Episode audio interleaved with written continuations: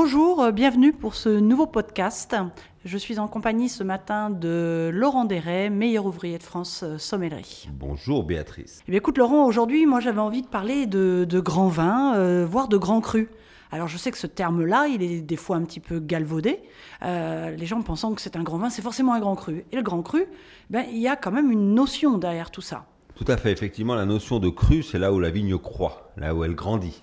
Et effectivement, la notion de grand cru euh, signifie que c'est un beau terroir, un lieu un peu exceptionnel où on va produire des vins d'une grande qualité.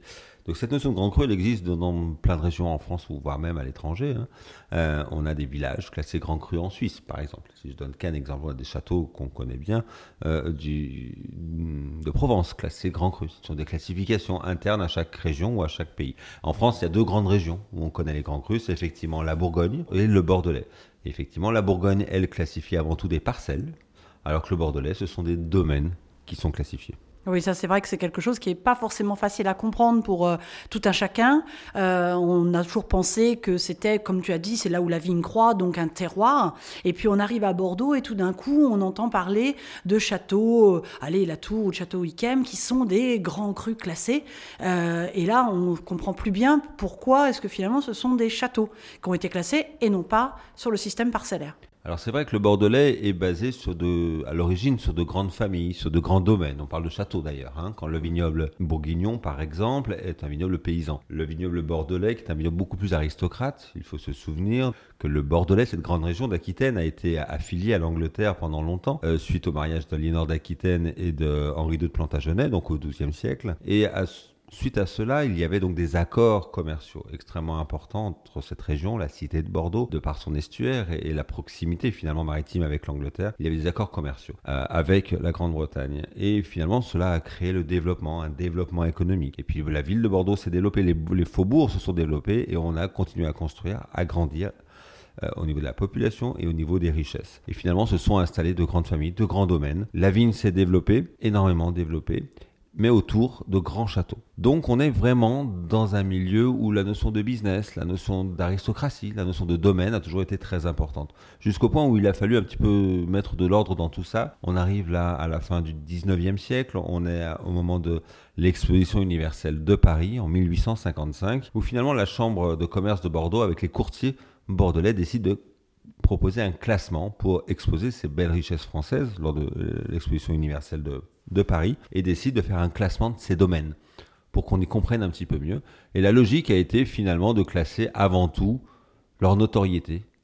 Et euh, cette notoriété était représentée aussi par la valeur marchande qu'ils avaient, donc le prix que les bouteilles coûtaient finalement sur le marché. Donc c'est un peu le prix qui a fait le classement. Le prix et la notoriété en 1855, ce n'était pas une dégustation à l'aveugle, ce n'était pas une sélection géologique, euh, microclimatique ou autre, c'était vraiment une notion de par le prix. Mais ce qui est d'une forme de logique, hein, et cela n'a rien de scandaleux, euh, qui est euh, que les, vins les plus chers, les plus demandés, soient considérés comme étant euh, les meilleurs. Donc ça, c'est le classement de 1855 à Bordeaux, qui vient vraiment dans la logique de ces grandes maisons, de ces grands domaines, de cette économie bordelaise basée autour des grands châteaux. Et ce qui est amusant, c'est qu'aujourd'hui, cette classification, elle est toujours valable. C'est ça. Certains arrivent, ont du mal un petit peu à comprendre que euh, cette notoriété qu'on avait en 1855 soit toujours valable aussi longtemps après.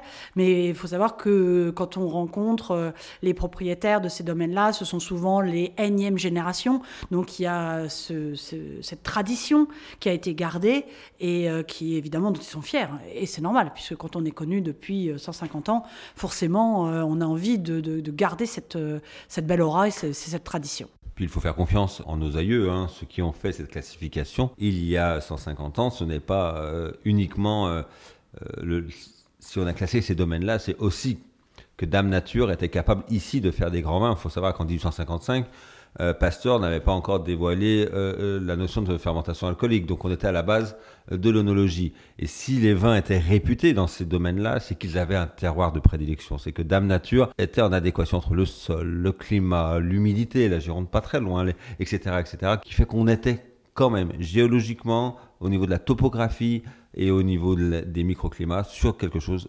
d'exceptionnel pour pouvoir être dans ce classement de 1855. Donc effectivement, il perdure toujours aujourd'hui. Il a été retouché une seule fois en 1973, où Mouton Rothschild, qui était euh, second, qui était deuxième. Donc, euh, le château du Médoc sont classés de 1 à 5. Il y a 5 niveaux.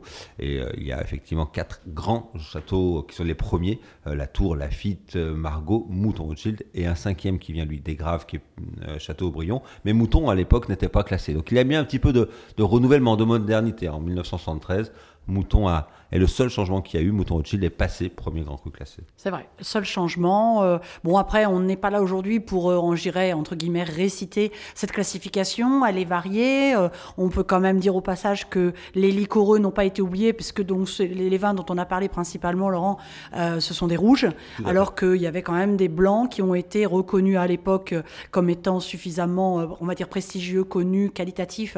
Et on parlera, donc on partira au sud de Bordeaux, dans la région euh, des liquoreux. Et puis après, euh, eh bien, au siècle suivant apparaîtra euh, la classification des graves, la classification sur la rive droite de Saint-Émilion. Mais effectivement, les grandes régions hein, du Bordelais ont, souvent aimé, ont, suivi un peu ce mouvement-là et se sont classés, hein, comme tu as dit, en 1855 avec les, les liquoreux de Sauternes. Euh, au siècle d'après avec les graves et, euh, même on a où on a là les, premiers blancs hein, secs comme les graves secs qui ont été classés euh, sur Pessac-Léognan et à, Saint-Émilion également au milieu du XXe siècle.